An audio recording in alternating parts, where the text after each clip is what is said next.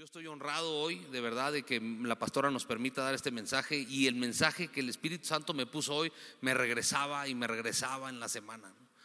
Este, yo le decía al Señor, bueno, me ponía algo en el corazón y yo decía, bueno, será esto, Señor, luego regresaba y regresaba. Y es así como me doy cuenta cuando el Señor quiere que se hable de algo. Entonces te traigo no un mensaje mío ni mi opinión, sino la opinión del Señor respecto a este tema. ¿Y sabes de qué vamos a hablar? Productividad. Y algunos podrían decir, oye, ya, ya, de eso oigo mucho entre lunes y viernes en la oficina. Dicen, ¿no? ¿No? ¿Por qué en la iglesia vamos a hablar de eso? Porque, ¿sabes? Dios es un Dios de producción. Nunca donde la presencia de Dios ha estado, eso se queda ahí, estancado. Donde Dios se para, donde Dios pone el ojo, donde Dios pone su palabra, eso se multiplica. Entonces digamos que es la naturaleza de tu papá, la naturaleza del que te hizo, es de alta productividad. Ahora, ¿qué es productividad?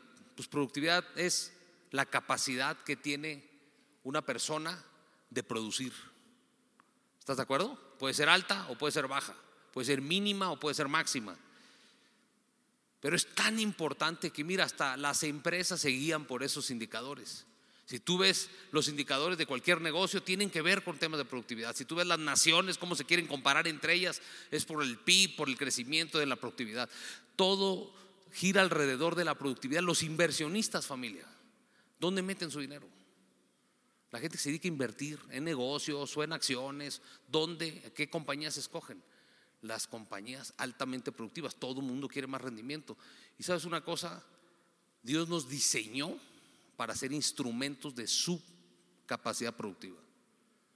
Tú y yo deberíamos de ser embajadores de esa capacidad productiva que Dios tiene. Pero no nos pasa muchas veces, ¿están de acuerdo? Tenemos al Señor dentro de nosotros y de repente hay áreas de nuestra vida que no caminan. Pues si te está pasando eso a ti, como creo que a todos, porque nadie tiene toda la, la vida al 100%, todos tenemos lugares donde estamos cojeando, esta plática es para ti de parte del Señor. Y quiero tocar tres puntos importantes con este respecto a la productividad. Primero, el origen. O sea, ¿qué se necesita ver para que inicie algo a producir? Lo segundo es acerca del proceso productivo a la manera de Dios, no a la manera del mundo. Porque el mundo puede levantar la mano y decir, oye, pues yo soy muy productivo, mira, genero todo esto. No una persona, ponte tú, una persona sin Cristo puede decir, pues mi negocio va súper bien. Y el matrimonio, compadre, y las depresiones, ¿no? Y los temores y la avaricia, ¿y eso qué es, según tú? ¿no? Sabes que a los ojos de Dios esa es improductividad. Donde no está la vida de Dios, no hay productividad. No es que hay poquita, no hay productividad. Fíjate, de todo lo que Dios creó, creó seres humanos, animales con capacidad productiva, ¿estás de acuerdo? Y otras cosas que no tienen capacidad productiva. O sea, si tú pones una roca aquí y regresas en mil años, no va a haber dos rocas, ¿estás de acuerdo? Siempre va a haber una roca. Sin embargo, es una semilla, la plantas, tiene vida dentro de ella misma. ¿Cuántas sandías hay dentro de una semilla de sandía? ¿Cuántas hay? Millones de trillones, infinito número de sandías. ¿Estás de acuerdo? Esa es la capacidad de producción. ¿Qué tiene que haber entonces si, las dos cosas fueron creadas por Dios, por qué hay cosas que dan producción y cosas que no? ¿Cuál es la diferencia, familia? ¿Qué hay en una semilla o en un ser humano que no hay en una piedra? Vida. Y a veces hablamos de la vida y no sabemos qué es la vida. Creemos que la vida es estar respirando. Y no. Sabes que la vida es alguien, no es algo. ¿Cuántas cosas es Jesús que nosotros creíamos que era algo? Es decir, la luz creíamos que era algo y es alguien. La paz creíamos que era una emoción y es alguien. El amor creíamos que era una emoción y es alguien. La vida no es algo, es alguien, es Jesús. Él tiene vida donde se para llega vida. Y como hay vida hay producción.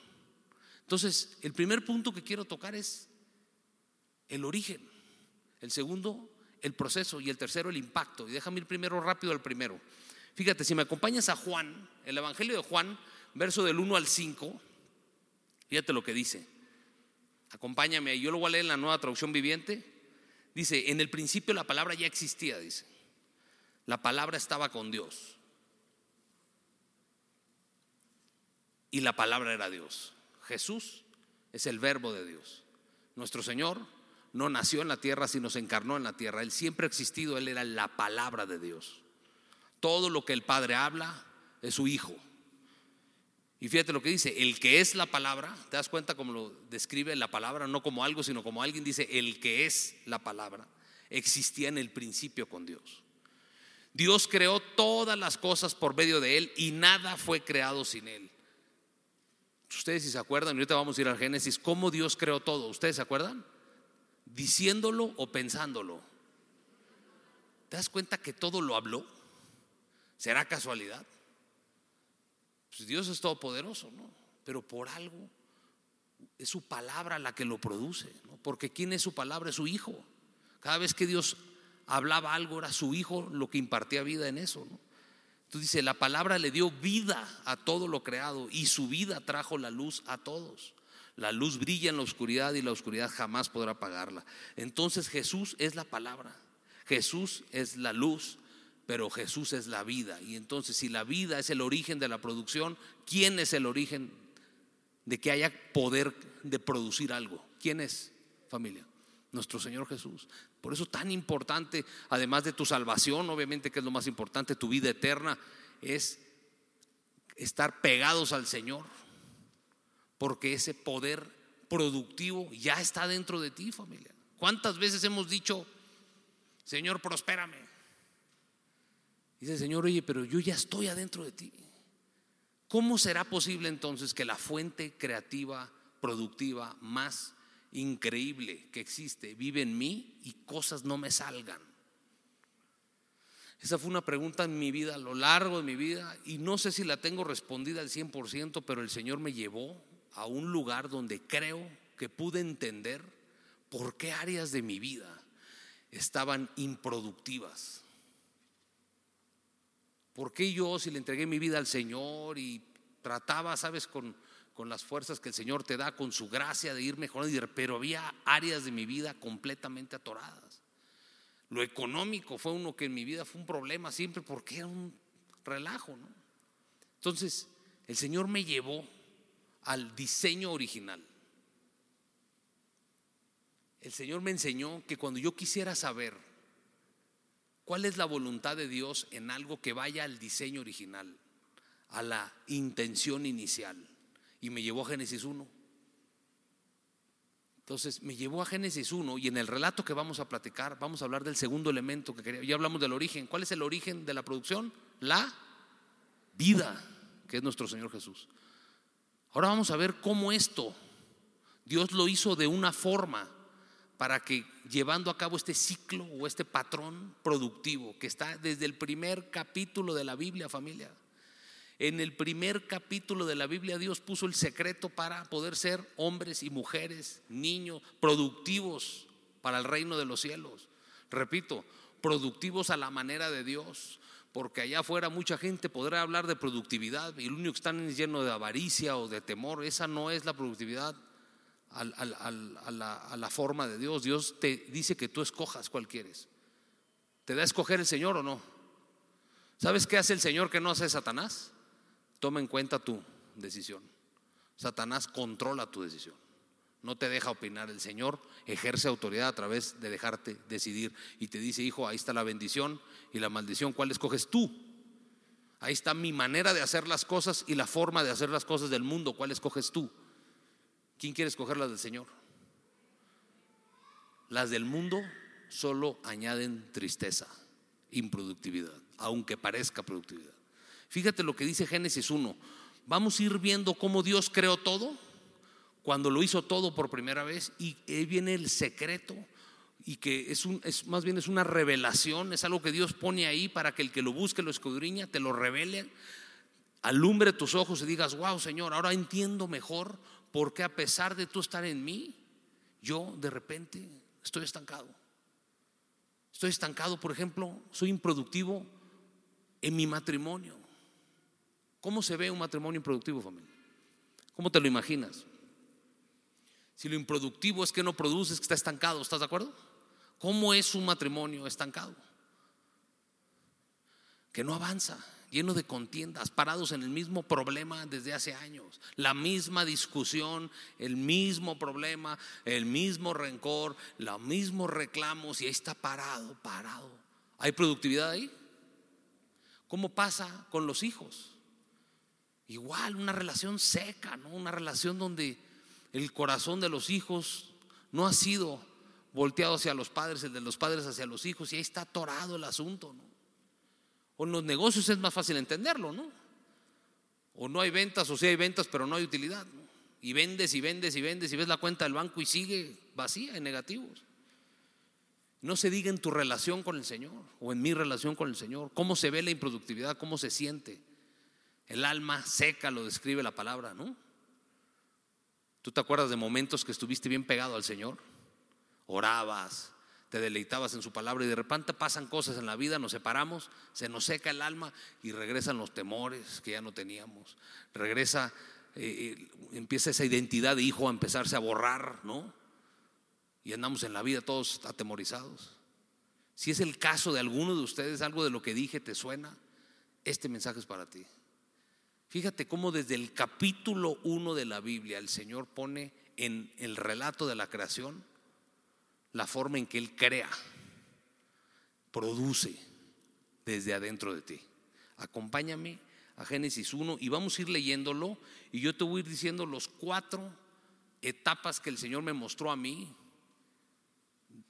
como un ciclo productivo, de estar completamente improductivo, estéril, a llevarlo a la producción divina. El primer paso que vamos a ver empieza desde el verso 1, fíjate, dice, en el principio creó Dios los cielos y la tierra, dice. Y el segundo dice, y la tierra estaba desordenada y vacía. Yo siempre me preguntaba, pues si Dios, si tú creaste los cielos y la tierra, ¿por qué estaban desordenados y vacíos? Pero en otras, en otras eh, traducciones dice, se volvió sin forma o desordenada. ¿Y eso es por qué familia? ¿Por qué del 1 al 2 la tierra, no dice que los cielos, la tierra se volvió desordenada y vacía? Porque eh, ¿quién se acuerda dónde fue la primera rebelión? ¿Dónde fue el primer pecado? En el cielo, ¿verdad? Satanás se rebeló, se desordenó ante el orden de Dios y fue echado a la tierra. Entonces la tierra, de haber sido de una forma creada, se desordenó y se vació. ¿Y a poco no nos sentimos así antes de Cristo? Todas las prioridades desordenadas, todo vacío y queriendo llenar ese vacío con dinero, con sexo, con logros, con lo que sea. Lo queremos andar publicando en las redes sociales, todo lo que hacemos para llenar un vacío que tenemos adentro. Porque sabes que con Satanás llega a un lugar, todo se convierte en caos y en vacío. No hay productividad, está muerto eso. Pero llegó el Señor con su Hijo, con su Espíritu, y fíjate lo que dice el verso 3, y dijo, no dice y pensó, y dijo, con su boca salió su verbo, su verbo es su hijo, y qué dijo, sea la, ¿la qué? Yo te pregunto, si el sol se creó hasta el cuarto día, ¿qué luz era esta? La luz. ¿Quién es la luz? Lo vimos ahorita en Juan 1, Jesús. El logos del Padre sale de su boca y la luz verdadera, la luz verdadera, la luz sobrenatural alumbró. Entonces, ¿cuál es el primer paso para pasar de la improductividad total a la productividad divina? Luz.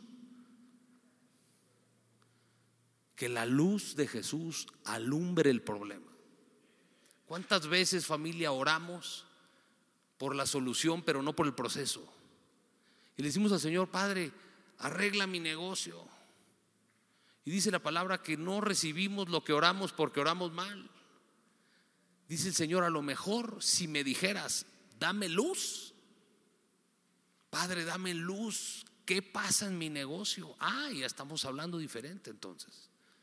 Porque aceptas como ser humano que no es un tema de Dios, ¿no? Mi negocio va mal, ¿no?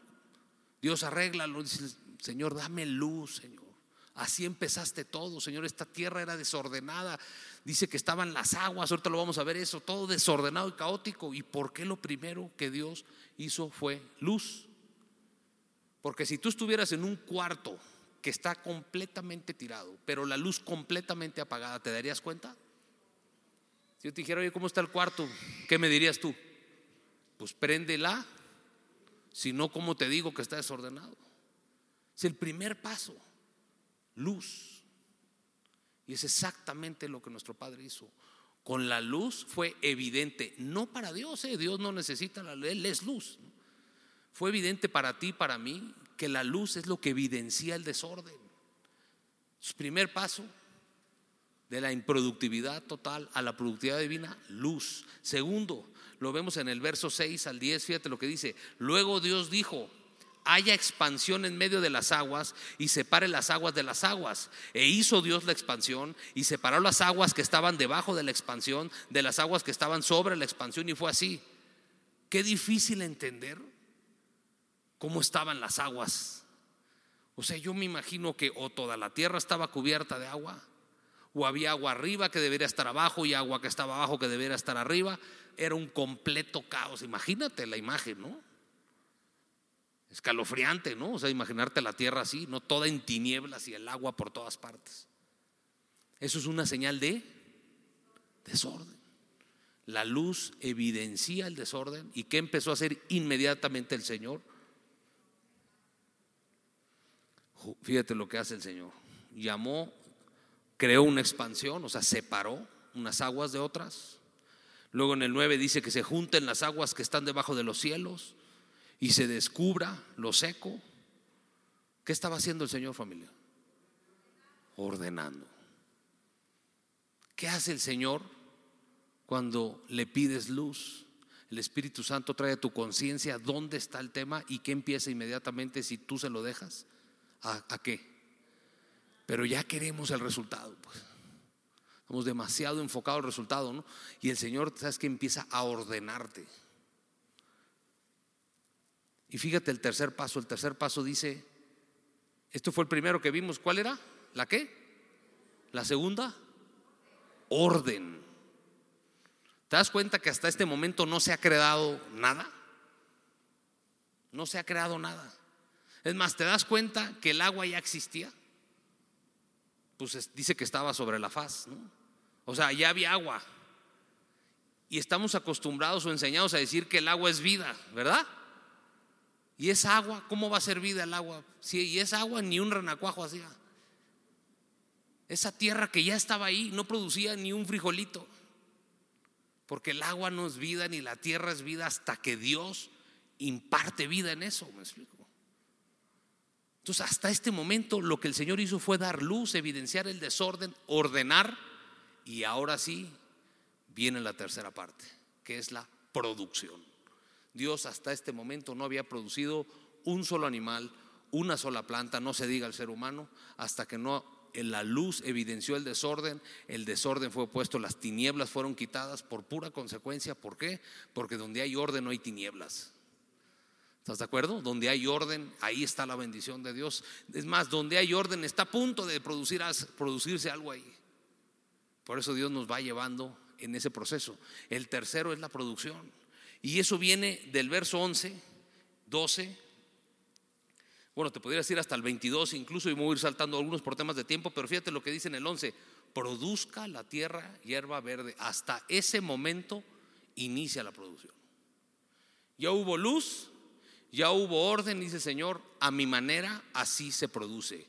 Primero se evidencia, no para condenación, sino para poderte ayudar. ¿Tú crees que Dios necesita eh, que le evidencies tu desorden? ¿Quién crees que es el que necesita la evidencia de nuestro desorden? Yo necesito eso. Porque nos contamos muchos cuentos, familia, ¿sí o no? ¿Verdad? Cuando vamos mal, somos los reyes de la excusa, ¿estás de acuerdo? Yo me acuerdo muy bien en donde trabajaba, yo empecé en ventas muchos años. Entonces, digamos que me enseñaron muy bien a defenderme en ventas, a defender argumentos contra argumentos. Cuando Dios me da la oportunidad de ser director de un negocio, ya no encargarme de ventas, sino de todo un negocio completo, cuando yo no iba bien, ¿qué crees que hacía? Me defendía y daba excusas. Hasta que un director general me enseñó, gracias a Dios, a través de un muy buen regaño, que me dijo, deja de dar excusas. No estás aquí para dar excusas. Estás aquí para que las cosas sucedan. ¿Estás de acuerdo? Y es donde yo entendí, dije, Señor, estoy lleno de excusas, sí es cierto. Me cuento, cuento solo. Pero mientras no vaya con mi Señor y le diga, Padre, yo sé que lo vas a arreglar el problema, pero dame luz, Señor, enséñame dónde está el tema, enséñame a ordenarme, Señor. Sé que la producción va a venir por mera consecuencia. ¿Estás de acuerdo? fíjate lo que dice. En el 12 dice, produjo pues la tierra hierba verde, hierba que da semillas según su naturaleza. Sáltate conmigo al 20 verso 20, fíjate lo que dice. Entonces dijo Dios que las aguas que ya existían, ahora sí, se colmen de peces y de otras formas de vida. Y que los cielos que ya existían se llenen de aves de toda clase. ¿Te das cuenta? Todos los elementos ya estaban, pero no habían sido impartidas del poder de la vida de Dios, del poder productivo de Dios. Así que familia, podemos tener todos los elementos en la mesa. Yo me acuerdo muy bien, mi pastor un día nos explicaba que me decía, mira, tú cuando agarras eh, de lo que está hecho un ser humano, ¿estás de acuerdo? dicen los científicos que cuando evalúas de lo que está hecho los órganos, la piel, todo, son elementos del suelo, ¿no? Porque Dios nos hizo de ahí. Pero me acuerdo que el pastor decía, si pongo todos los elementos aquí en un plato, no sale un humano, ¿no? Por más que le revuelva, ¿estás de acuerdo? ¿Sí? Que no es hasta que Dios sopla vida que empieza a producir. Y fíjate el cuarto paso de este ciclo es la diligencia. Porque también ahí es donde a veces la estropeamos. Le fuimos y le dijimos al Señor que nos diera luz. Dios, por misericordia y gracia, nos las concede. Te dice dónde está el asunto, te enseña a ordenarte empieza a producir y luego viene la negligencia en lugar de la diligencia. ¿Estás de acuerdo? Y eso también viene en la creación familia. Fíjate lo que dice en el verso 15, pero del capítulo 2 de Génesis. Si te das cuenta, todo esto Dios lo puso desde el inicio. ¿Qué te dice eso? Que es el diseño del Señor, el diseño original. Fíjate lo que dice Génesis 2.15, dice, tomó pues Jehová, Dios al hombre, lo puso en el huerto de Ledón, ¿para qué? Lo labrase y lo guardase. O sea, lo que Dios espera es que el hombre sea diligente. Dios bendice la diligencia, no bendice la negligencia. Yo me acuerdo alguna vez en un, en un, igual no era un negocio que queríamos hacer y que no salía y que no salía y Señor, ayúdame, ayúdame, ayúdame, ayúdame. Y, hasta que el Señor me hizo ver, ¿y dónde está el plan?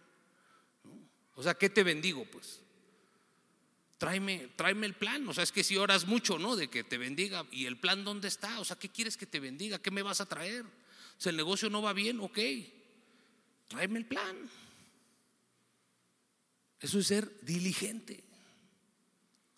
El poder de crear, de producir, ya está en ti familia. ¿Cómo se ve esto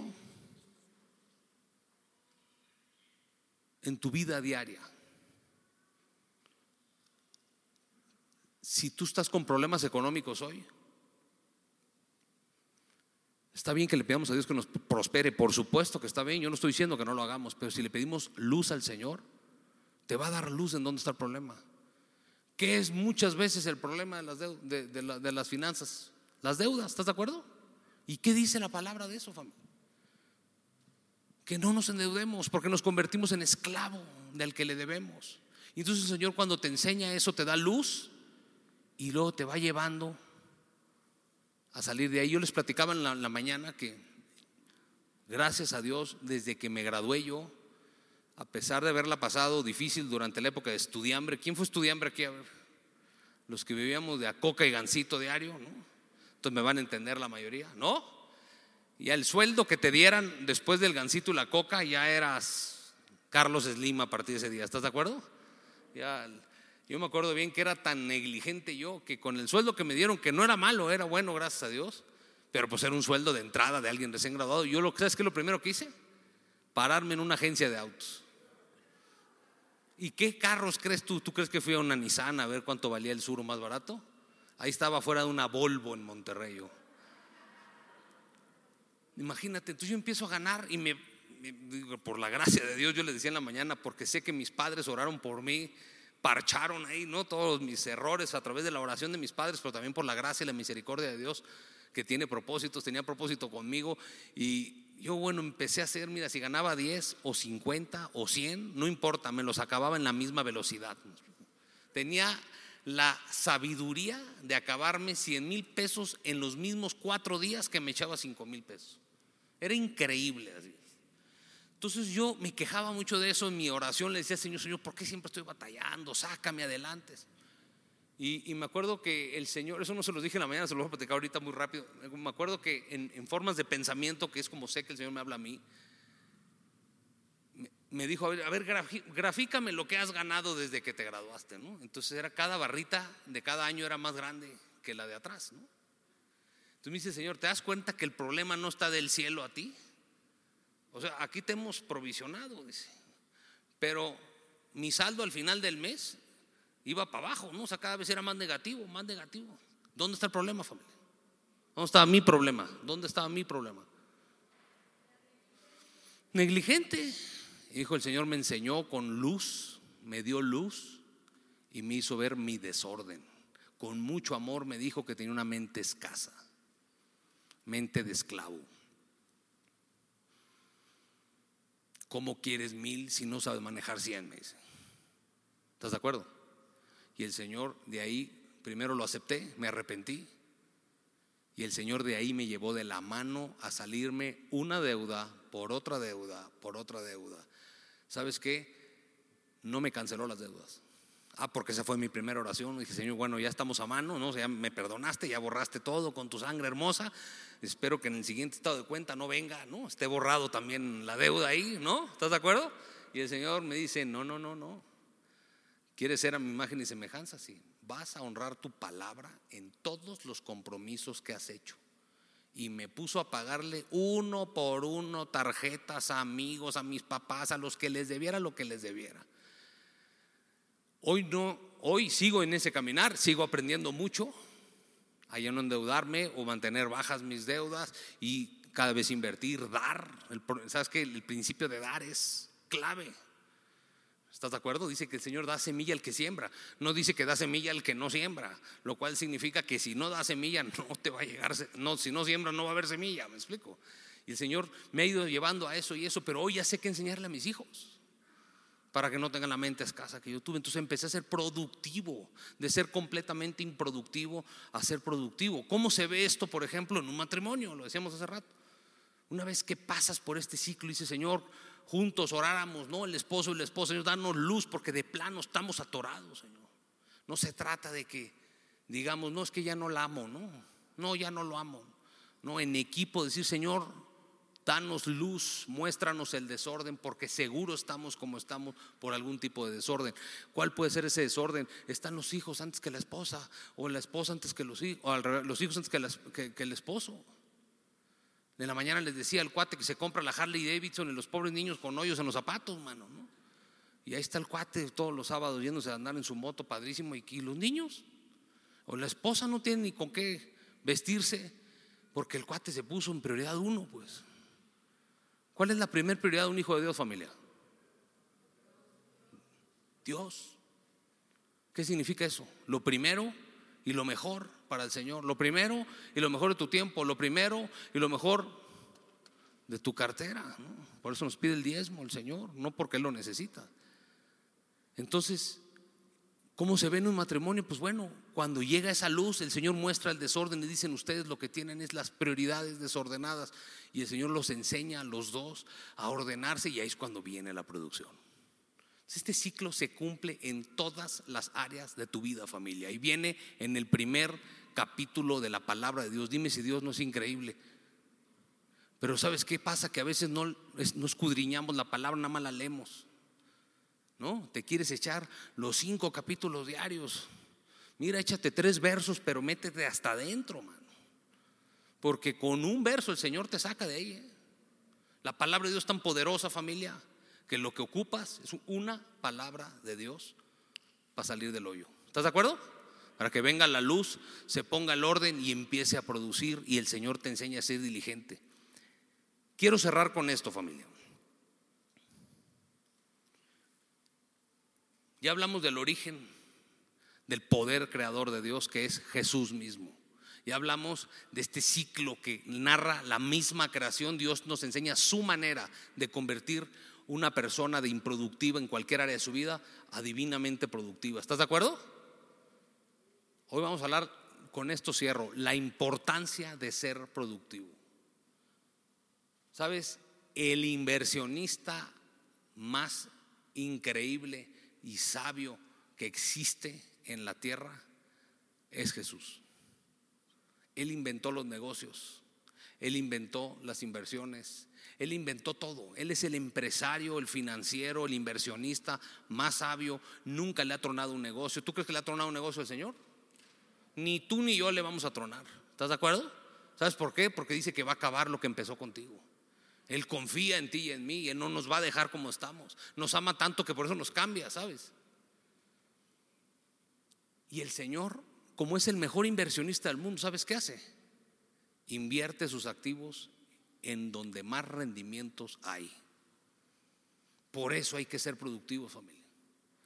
Productivos a la manera de Dios, para que Dios ponga más en nosotros, más vida. El que no cuida su cuerpo, Imagínate, no cuidamos nuestros cuerpos, nos enfermamos, nos enfermamos. Y luego le pedimos a Dios salud, que por gracia te la puede dar, te puede sanar, por supuesto. Pero primero nos va a quitar los necios, ¿sí o no? ¿Tú le darías a tu hijo una bolsa de chocolates y sabes que se los va a comer todos? ¿Lo harías? ¿Por qué no? ¿Eres mal papá? ¿Por qué no le quieres dar toda la bolsa a tu hijo? ¿Qué le hace mal? Dios no te va a dar algo que sabe que te va a hacer mal. Entonces primero te transforma, te hace productivo y luego hace llegar sus activos. Vida, tiempo, gracia en tu agenda, gracia en tus finanzas, gracia con tus hijos, gracia en tu matrimonio. Pero primero hay que ordenarnos familia, hay que pedir luz, orden, diligencia y Dios hará. Él nunca le ha fallado a nadie. ¿Tú crees que Dios ha fallado alguna promesa? Dice la palabra, más bien el hombre es mentiroso. Dios nunca ha fallado. Dios te promete en su palabra, desde el capítulo 1, que si tú lo haces a su manera, tu vida se convertirá en productiva. ¿Y dónde saco esto? De que Dios invierte más en el instrumento más productivo, en la parábola de los talentos. La parábola de los talentos es muy poderosa, resumida, porque es un poco larga, es un señor, está explicando cómo es el reino de los cielos. ¿No? Jesús dice, esta es la forma en que yo gobierno. Siéntate, hijo. Te voy a enseñar cómo gobierno yo. Mi gobierno, mi reino, es como un señor que se va a ir lejos. ¿Te suena? ¿Quién sería ese señor? Nuestro Señor Jesús, cuando ascendió. Y le voy a dejar mis recursos a tres de mis siervos. ¿Por qué, no, ¿Por qué puso tres y no un millón o millones de millones? porque quería hacer un punto el Señor en tres diferentes tipos de instrumentos productivos que Dios puede tener. A uno le dio cinco talentos, a otro le dio dos y a otro le dio uno. ¿Se acuerdan de eso hasta ahí? Dice que el que tenía cinco fue, invirtió. Dice que se lo gastó o que lo invirtió. Invirtió. ¿Cuántos consiguió de vuelta? Entonces el que tenía cinco llegó con diez. Y el Señor dice, buen servo fiel. En lo muy poquito fuiste fiel. Estás entonces capacitado para ponerte lo más grande. ¿Por qué no llega la promoción a veces familia? Porque en lo poquito no estamos siendo fieles. ¿Cuántos produjo el primero? El segundo vino y trajo dos de vuelta, o sea que trajo cuatro. Traía dos y trajo dos. ¿Estás de acuerdo? ¿Cuántos produjo? dos. Pero ¿qué pasó con el tercero? Le dieron uno, lo escondió y se dedicó como yo en su momento a dar excusas. Porque cuando tiene que rendir cuentas, le empieza a echar la culpa ¿A quién crees? A su Señor, el que le dio el talento. Vaya, ni tuvo que trabajar por el talento este cuate, ni hizo nada para tenerlo, como todo lo que Dios nos da, salud, vida, hijos, todo ese talento que Dios nos da, esa moneda de valor tan impresionante que Dios nos da, que no hicimos nada, sino por la misericordia y la gracia de Dios lo tenemos. Y el cuate dice, ¿sabes qué, Señor? Es que como sé que tú eres un hombre muy duro, casi casi le dijo malo, mejor lo guardé. Yo me imagino al Señor diciendo, perdón, yo soy malo. ¿Quién te dio el talento? ¿Qué hiciste por el talento? Pero el cuate prefirió echarle la culpa a lo malo del Señor. ¿Estás de acuerdo? Para esconderlo. No tuvo miedo él. Tuvo pereza. Tuvo flojera. Ni siquiera se lo gastó. Más bien lo enterró. ¿Y qué le dijo el Señor? Tú, siervo infiel y malo. O sea, tú sí eres malo. Tú sí tienes maldades. Le quitó el que tenía y a quién se lo dio. ¿Al que produjo cinco o al que produjo dos? Yo te pregunto, ¿por qué se lo dio al del cinco? Pues si los dos en porcentaje trajeron un 100% rendimiento. O sea, el de 5 trajo 5 y el de 2 trajo 2. Los dos trajeron 100%. ¿Por qué le dio al de 5 familia? Porque Dios es el mejor inversionista del mundo y Él va a poner todo lo que tiene en su instrumento de mayor productividad. El 2 lo hizo bien, por eso lo felicitó, por eso le dijo te voy a poner más responsabilidad, pero cuando se trata de repartir lo que los demás no quieren, ¿a quién crees que se va y se los da el Señor? Al más productivo. ¿Te das cuenta que es importante ser productivo? ¿Te das cuenta lo importante que es mostrarle al Señor a través de pedirle luz, sabiduría, ordenarnos, ser diligentes para poder ser cada vez más productivos, para que entonces cuando Juanito diga, el Señor a mí no me quiere y desprecie lo de Dios, ¿sabes que El Señor diga, bueno, dame el talento a quien se lo voy a dar, ahí está Omar, el que trajo cinco. ¿Te gustaría ser ese? ¿Sí te gustaría? Vamos a ponernos de pie. Vamos a orar, vamos a pedirle al Señor que hoy nos enseñe, nos revele al corazón como lo hizo conmigo. Te revele en tu corazón las áreas de tu vida donde este ciclo tiene que pasar. Familia, no va a pasar así por, porque, porque es un tema de ganitas, ¿no? De echarle muchas ganas. ¿Sabes? Para pedir luz hay que tener humildad en el corazón. El que quiere arreglar los problemas bajo sus propias fuerzas es pura soberbia. El que pide luz es porque sabe que no puede solo. Ni ordenarse puede solo. Necesitamos ayuda en cada paso, en la luz, en el orden, en la producción y en la diligencia. Ese es el carácter de Jesús, manso y humilde, obediente y dependiente de su Padre. Eso es lo que Dios quiere formar en el corazón de sus hijos, hijos dependientes de Él, no perfectos, porque no lo vamos a lograr hasta que estemos con Él. Pero Él dice, si me, si me guardas, si mis palabras están en ti y yo estoy en ti, ya no tienes que preocuparte, esto va a salir pero se trata de permanecer, no de visitar. ¿Estás de acuerdo? No estamos en una religión, estamos en una relación personal con el Señor y el que está ahí, tarde o temprano, ves a ver los frutos, cómo se van a ir dando de cada una de las cosas. Vamos a orar juntos, ¿te parece? Levanta tus manos. Padre precioso, Señor, hoy te pedimos primeramente perdón, Señor todo orgullo, toda arrogancia en nuestro corazón, Señor. Perdónanos, Señor. Si queremos el resultado sin el proceso, Señor. Perdona el desorden en nuestra vida, la negligencia, Señor. Perdóname, Señor, porque querido, hemos querido arreglar los problemas con nuestras fuerzas, con nuestras sabidurías corrompida sabiduría. Perdónanos, Señor. Hoy queremos ir a tu diseño original, Señor. Y te pedimos luz Aquí estamos todos tus hijos, precioso Padre. Espíritu Santo, trae a la, a la luz de la conciencia de mis hermanos y mía todas las áreas desordenadas, negligentes. Que se haga evidente el desorden, Señor, para que me pueda arrepentir de eso y me puedas liberar, Señor. Y me puedas ordenar y me enseñes a ordenarme y me enseñes a ser diligente. Así tengo algo que enseñarle a mis hijos, Señor. Gracias, Padre, porque a partir de hoy tu proceso productivo celestial inicia desde adentro hacia afuera, Señor. Te doy gracias, Padre, porque tú eres un Padre bueno. Todo lo bueno viene de ti, Señor. Yo renuncio al sistema del mundo, Señor, de los esfuerzos y de los méritos. Y quiero ser manso y obediente como tú, mi Señor Jesús. En el nombre de Jesús y decimos familia, amén, amén y amén. Dale un aplauso al Señor.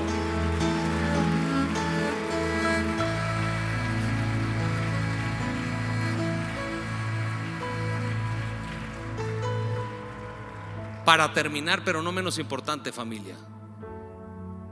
¿Quién aquí viene por primera vez o no necesariamente vengas por primera vez y no has estado viniendo, pero no le has permitido a Jesús nuestro Señor, la luz del mundo, que venga a morar dentro de ti? Levanta tu mano si nunca le has entregado tu vida a Cristo. Levanta tu mano. ¿Hay alguien nuevo? ¿Alguien que no le haya entregado su vida al Señor? ¿Dónde? Acá tenemos a alguien. Ven, ven acá adelante, vamos a orar contigo. Apláudanle, por favor. ¿Quién más viene acá? Otra persona. Bienvenida, bienvenida. ¿Quién más? Vengan. Dejen que el Señor haga una nueva creación, así como creó el mundo en Génesis 1, ahora lo va a hacer adentro de ti. Son muy bienvenidas las dos. La palabra de Dios dice que nosotros siempre hemos sido el Señor de nuestra vida, hemos hecho las cosas a nuestra manera. Pero si con nuestra boca le pedimos y creyéndolo en el corazón y le pedimos que Él sea nuestro Señor, que nos salve de la condición, dice el Señor que Él no va a estar al lado de ti, va a morar dentro de ti. Y esa luz de la que hablamos va a alumbrar tu alma. Te va a regalar vida eterna. Y aparte, empezará a ser su hija, ya no solo su sierva o no solamente una creación de Él, sino su hija. Tendrás el Padre que quizá nunca tuviste, que va a ver por ti y Él será tu amparo y será tu fuerza y será tu gozo. ¿Te gustaría? Vamos a esta oración juntos, ¿qué les parece?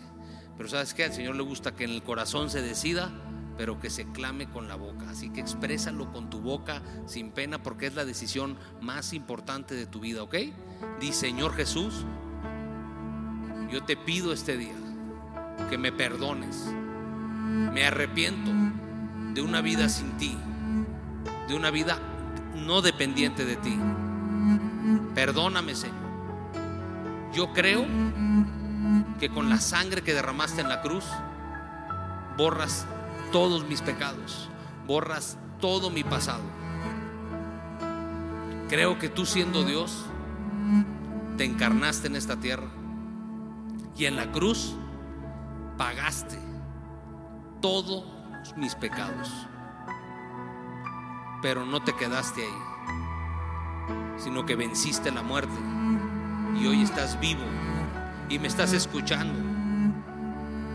Y a ti te digo, Señor, sé mi Señor, sé mi Salvador, enseñoréate de mi vida. Yo quiero ser tu hija, no solo tu creación. Te amo, Señor Jesús, y te entrego mi vida a partir de hoy. Sea la luz en mi vida, sea el orden en mi vida. Enséñame a ser diligente y ordena todo lo que tengas que ordenar. En el nombre de Jesús. Amén. ¿Nos permiten orar por ustedes? ¿Podemos orar por ellos? Padre hermoso, los cubrimos con la sangre de Cristo, Padre. Te damos gracias porque ellas no llegaron aquí por casualidad. Tú las trajiste con un propósito, de transformarlas, de enseñorearte de sus vidas, de romper las cadenas que las tenían atadas, Señor. De hacerlas tus hijas, amarlas, bendecirlas, liberarlas.